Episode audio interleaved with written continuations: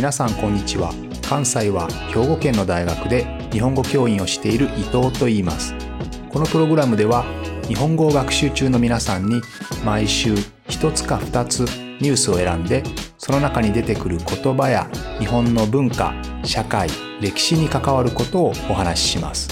自然なスピードででもほんの少しだけ表現や文法を簡単にして話しますので皆さんが日本語そして日本を学ぶお役に立てれば嬉しいです。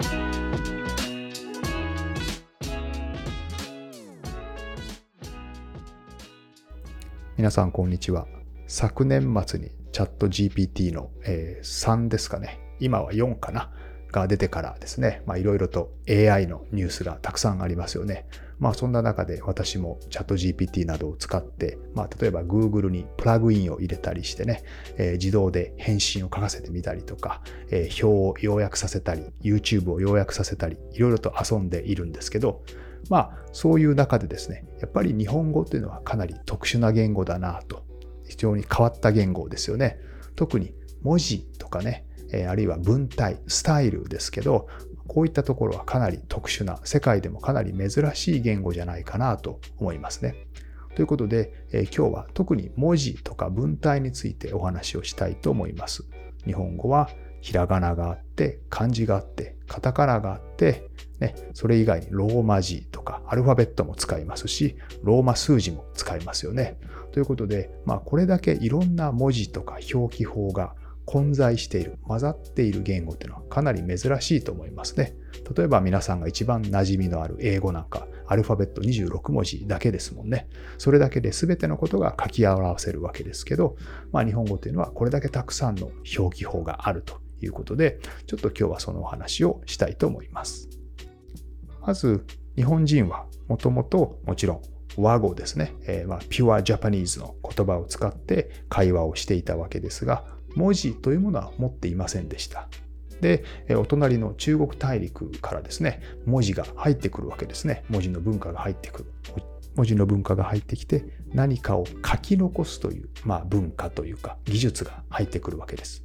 そうは言っても、もちろんその当時、国語の先生なんかいませんから、どのように書いたらいいか、ね、どんな文法で書いたらいいか、全くわからないわけですね。まず、書くということすら、絵を描くことはしていましたけど、文字を書く、書いて何かを残すということ、したことがありませんので、どんな風に書いて残せばいいかわからないわけですね。ですので、一番最初に日本人がやったのは、漢文をそのまま、中国語をそのまま使って書くということですね。ですので、例えば日本で公式の一番古い歴史書は日本書紀と言いますけど、この日本書紀、一番日本で古い日本の歴史が書いた本ですけど、これは全て漢文で書かれています。中国語の文法で中国語の単語を使って中国語もちろん発音で発音されるわけですけれど、こういう、こういうのを純粋漢文というふうに言いますけど、まあ、その当時の中国語と全く同じ文法、全く同じ書き方で書くんですね。日本語を書く方法っていうのがありませんから。ですので、日本の正史、日本の正式な歴史書というのは漢文で書かれているんですね。そして、このように漢文で何かを書き残すという方法を学んだ後ですね、少しずつその形が変わっていきます。どのように変わっていくかというと、当然、日本化していく。ジャパナイズされていくわけですね。日本風になっていくわけです。中国語の文法をそのまま使っているわけですけれども、例えば発音を日本人風にしたり、単語の順番、語順ですね。ワードオーダーを日本風にしたりとか、あるいは文字の使い方を日本人の使い方に変えてみたりとか、こういう日本風の文字の使い方とか、単語の順番とか、あるいは日本風の発音とか、こういったものを和集というふうに言いますけど、この和集がたくさん見られるような漢文のことを和歌漢文、ジャパナイズドチャイニーズですね、えー、というふうに言います。和歌漢文というふうに言います。日本のもう一つの古い歴史書の古事記とか、あるいは吾妻鏡。吾妻鏡という本はですね、鎌倉時代の歴史書ですけど、この吾妻鏡とか、あるいは御成敗式目と呼ばれる鎌倉時代の武士たちが守るべきルールを書いた、まあ、ルールブックのようなものがあるんですけど、えー、これも和歌漢文で書かれているんですね。ジャパナイズとチャイニーズで書かれています。ですので、日本人が何かを記録する、記録するために文章を書くときには、基本的には最初は純粋なチャイニーズで書いて、その次は日本風になったチャイニーズで書いていたわけですね。ちょっと不思議な感じがしますよね。さて、今の話は自分たちが言いたいことを書くときですね、アウトプットするときの話ですけども、まあ、それ以外にですね、インプットするとき、えー、中国からたくさんの漢文が入ってきます。チャイニーズが入ってきます。その当時は文化とか科学とか歴史のお手本は、モデルは全て中国大陸から入ってきましたので、その当時優れた文献とかね、本とかいろんなものを一生懸命翻訳しようとするわけですね。でももちろん漢文で書かれていますから、チャイニーズで書かれていますから、それを一生懸命読もうとするわけですね。この読もうとするやり方のこと、漢文、訓読というふうに言います。訓読というのは意味で読むということですね。ですので、もともとの文章はチャイニーズで、中国語で書かれているわけですけど、その上に日本語でどのように読むか、どの順番で読んだ方が読みやすいか、あるいは日本語にはが、お、に、からといったこういった助詞がありますよね。え、こういったがとかおとかにとかこういったものを順番に入れてこういう順番でこのように読むと読みやすいなということで、まあ、訓読をするわけですね。意味でどんどん読んでいきます。例えば英語で考えてみると I want water という文章があったら I の上に私で I と want の間に和を書いて want は欲しいですね。で、water の上に水と読むと。こんな感じですね。で、順番を I want water ですけど、その順番は I は water を want。こんな順番で読んだ方が日本語らしいですよね。私は水が欲しいですからね。このようにこういう順番で読みますよというふうに読む順番を書き込んでいくわけですね。このようにできたのが漢文訓読体という形です。漢文を読む時のように書きましょう。そういうスタイルのことを漢文訓読体というふうに言うんですね。ということで、純粋漢文、まあ、Pure Chinese で書く。それから Japanized Chinese、日本語化された漢文、和歌漢文で書く。そして次に漢文訓読体。これはより日本語らしい漢文ですね。えー、漢語で書かれた、中国語で書かれたものを日本語風に読みますからね。そういう形で書きますから、えその順番でどんどんジャパナイズドされていくわけです。日本化されていきますね。でも基本的にこれらすべて、この3つはすべてやっぱり漢文で書いてるんですね。漢文が基本になります。チャイニーズが基本です。自分たちが言いたいことをチャイニーズに変えて言うわけですよね。そうすると、もっとそのまま自分たちが言いたいこと、自分たちが話していることをそのままダイレクトに言いたい。そのまま表現したいと。ね、えー、私は明日ご飯を食べます。そのまま書きたいわけですね。えー、訳さずにそのまま書きたいということで、まあ、出てきたのが和文体というものです。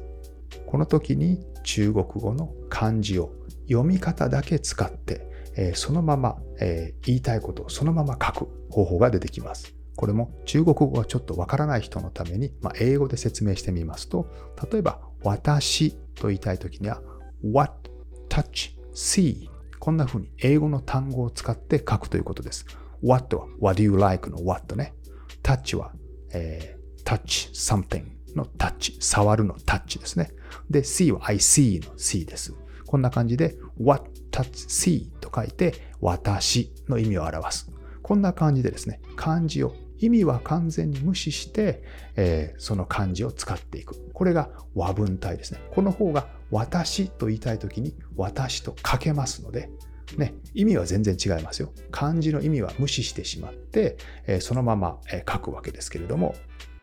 これによって自分が話している言葉をそのままダイレクトに表現することができるようになったわけですね。これを和文体というふうに言います。ここで初めて日本人は自分たちの言いたいことをそのまま言えるように書けるようになったわけですね。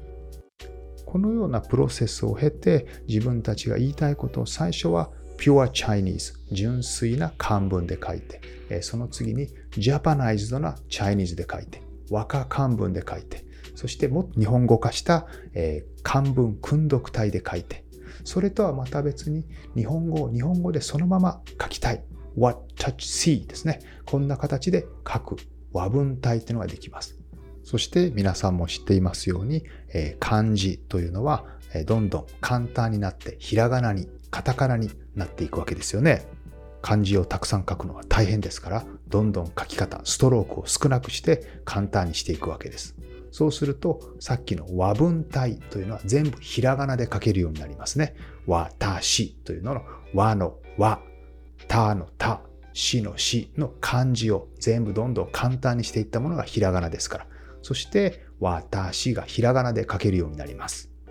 ということは、基本的に和文体というのは全部ひらがなで書けるんですよね。このひらがなで書ける和文体と、それまで日本人が培ってきた、どんどん書き方を育ててきた漢文の、まあ、 Japanized Chinese ですね。これが混ざるわけですね。当然、 Chinese、Japanized されていても、 Chinese は Chinese ですから、中国語ですから、当然漢字を使って書くわけですね。この2つが混ざっているので、今の日本語はひらがなと漢字を使うっていうのが基本なんですね。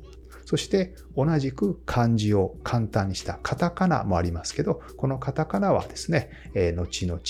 外来語を書き表すのに使われるということになります。ですので、え、基本的にはひらがなと漢字と、そして外来語を表すためのカタカナという使い分けになっているわけですね。ただし一つ忘れてはいけないのは、長い間日本ではですね、やっぱり漢文で書く、漢字で書くというのがオフィシャルで、え洗練されている、かっこいい、え賢そうな言い方だという、書き方だという認識がずっとあったわけですね。そうすると、書かれた言葉っていうのは基本的に漢文に近い方が素晴らしいとされていたわけですね。ですので、オフィシャルな文章は基本的には漢文に近いもの。こんな形だったわけです。ですので、書いた言葉というのはとても硬い、硬い表現なわけですね。でそうすると、庶民はなかなか読めませんよね。一般の人が漢字を勉強する時間もなかなかないですし、非常に読みにくい。しかも自分たちが話している言葉と全然違う形で書かれるわけですね。それはちょっとおかしいんじゃないかという考え方が広がってきて、これを原文一致というふうに言いますけれども、原、話していること、言っていること、文はもちろん文章ですね。言っていることと文章を同じ形に、できるだけ同じ形にしようということで、原文一致運動というのが起こります。これが起こってようやく今私たちのように喋っている言葉と書かれている言葉が一致するようになってきたわけですね。まあ、この原文一致運動のおかげです。基本的には言語に限らず、まあ、人間の行動というのはできるだけエネルギーを使わない方向に、省エネの方向に進む、省エネルギーの方に進んでいくというのが基本原則ですけれども、まあそれを考えるとですね、書いている言葉と話している言葉が違うと、それはエネルギーをたくさん使いますよね。できるだけ近い方がいいですよね。二つが近い方が楽ですから。そういう形でですね、どんどん話している言葉と書かれている言葉が近くなってくるわけです。ただ、人間の言語というのは楽をしたいという一方でですね、いろいろなことを表したいと。できるだけいろんなことを細かく書き表したいという欲求もあります。人間でのわがままですよね。この二つの相反する細かく言い分けたい。細かく言い分けたいということは、いろんな表現を作る必要がありますから、省エネルギーじゃないですね。エネルギーをたくさん使いますね。一方で、楽に楽に話したい。楽に楽に書きたいという動きもあります。で、例えばですけど、こうやって原文一致運動が進んできて、書き言葉と話し言葉が近くなってきて楽になったんですけど、一方で書くとですね、いろいろな情報が奪われてしまいますね。